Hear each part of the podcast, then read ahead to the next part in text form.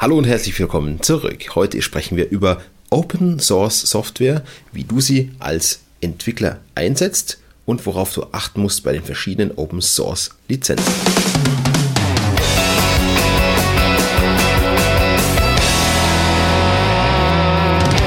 Was bedeutet eigentlich Open Source? Ja, frei verfügbar, quelloffen.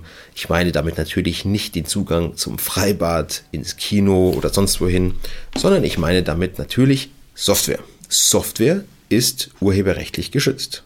Wie ein Sprachwerk, so sagt es Paragraph 69a Absatz 4 Urheberrechtsgesetz. Der Programmcode oder aber auch das ausführbare Programm unterliegt in der Regel dem urheberrechtlichen Schutz.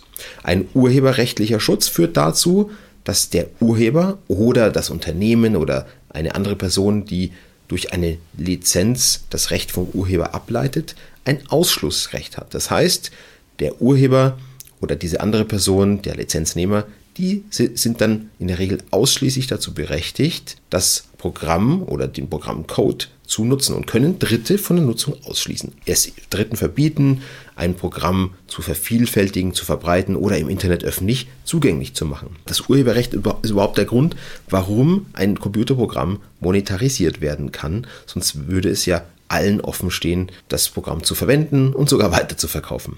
Und jetzt müssen wir unterscheiden. Es gibt proprietäre Software. Das ist zum Beispiel der klassische Fall, wenn du ein Computerprogramm herstellst, selbst programmierst oder programmieren lässt in deinem Auftrag und das Programm halt von dir oder deinem Unternehmen stammt. Dann kannst du natürlich es Dritten verbieten, das Programm zu nutzen, also zu selbst zu verkaufen, zu verleihen, zu vermieten, im Internet bereitzustellen.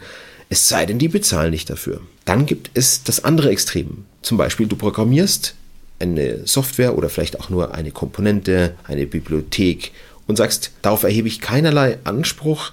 Ihr dürft alles machen damit, was ihr wollt. Ihr müsst meinen Namen nicht nennen. Es ist mir alles total egal. Das ist das andere Extrem.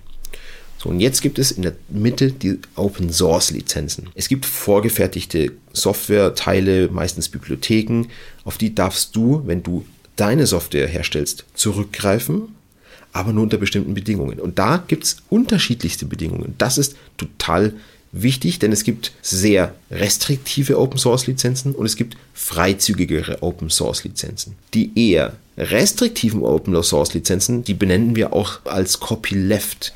Der Hersteller dieser, dieses Programmteils stellt die unter einer ganz bestimmten Bedingung oder Lizenzbedingung ins Netz und sagst, du darfst die nutzen, musst die aber unter den gleichen Bedingungen weitergeben. Die vielleicht bekannteste Copyleft-Lizenz ist die GPL-Lizenz, GNU Public Library License. Die sagt im Wesentlichen, wenn du Software unter Zuhilfenahme einer anderen Softwarekomponente oder einer gesamten anderen Software herstellst und wenn diese andere Komponente unter der GPL-Lizenz bereitgestellt wird, dann darfst du zwar diese Software, diese unter der GPL-Lizenz bereitgestellte Software für dich nutzen, musst aber deine gesamte Software, die dann darauf beruht, dass auch irgendwo ein Teil dieser anderen Software drinsteckt, auch unter diesen GPL-Bedingungen weitergeben, was insbesondere heißt Veröffentlichung des gesamten Quellcodes und auch kein Verkauf gegen Geld als praktisch geschützte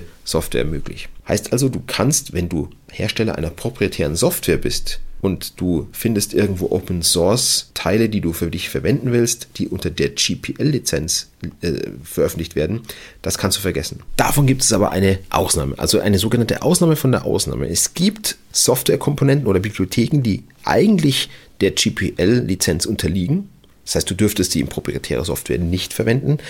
Wo aber da der Autor sagt, wenn eine andere Software einen bestimmten Teil, der zwar unter GPL lizenziert ist, nutzen will, dann darf er das doch in seiner proprietären Software. Achte darauf, GPL ist nicht immer fatal. Es gibt zum Beispiel auf Python basierende Open Source Komponenten, wo du zuerst denkst, oh, GPL, und dann merkst du aber, okay, die unterliegen dieser Ausnahme von der Ausnahme, kannst du also doch in proprietärer Software nutzen. Und jetzt kommen wir zu den etwas liberaleren oder freizügigeren Open Source Lizenzen.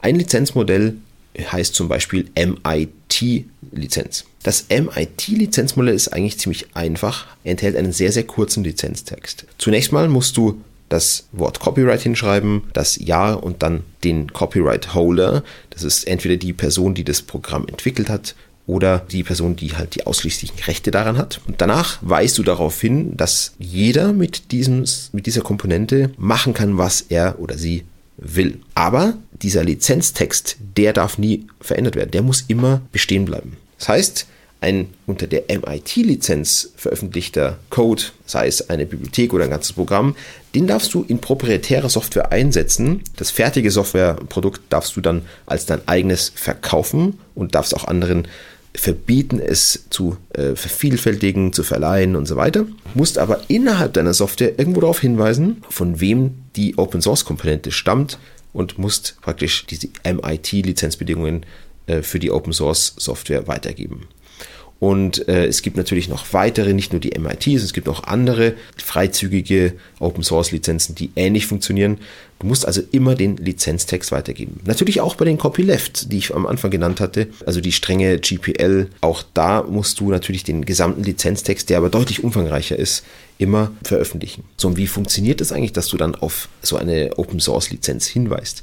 Das machst du am besten irgendwo in deine Lizenzbedingungen, dass du halt sagst, hier wird auch folgende Open Source Software eingesetzt, zum Beispiel ein Komponent X, und dann weist du darauf hin, wer der Copyright Holder ist, also der Rechteinhaber, und führst danach den Lizenztext auf. Und zwar so, wie du das Ganze halt vorfindest in der Komponente. Du musst die ja irgendwo runterladen, oft von GitHub.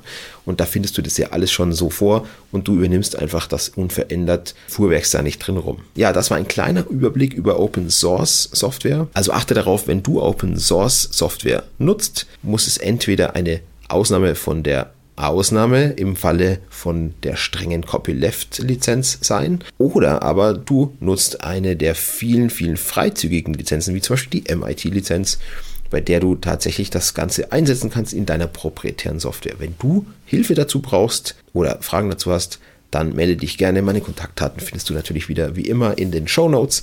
Ansonsten danke ich dir für deine Zeit, dass du dir diesen Beitrag anschaust und wünsche dir viel Erfolg. Mach's gut. Ciao.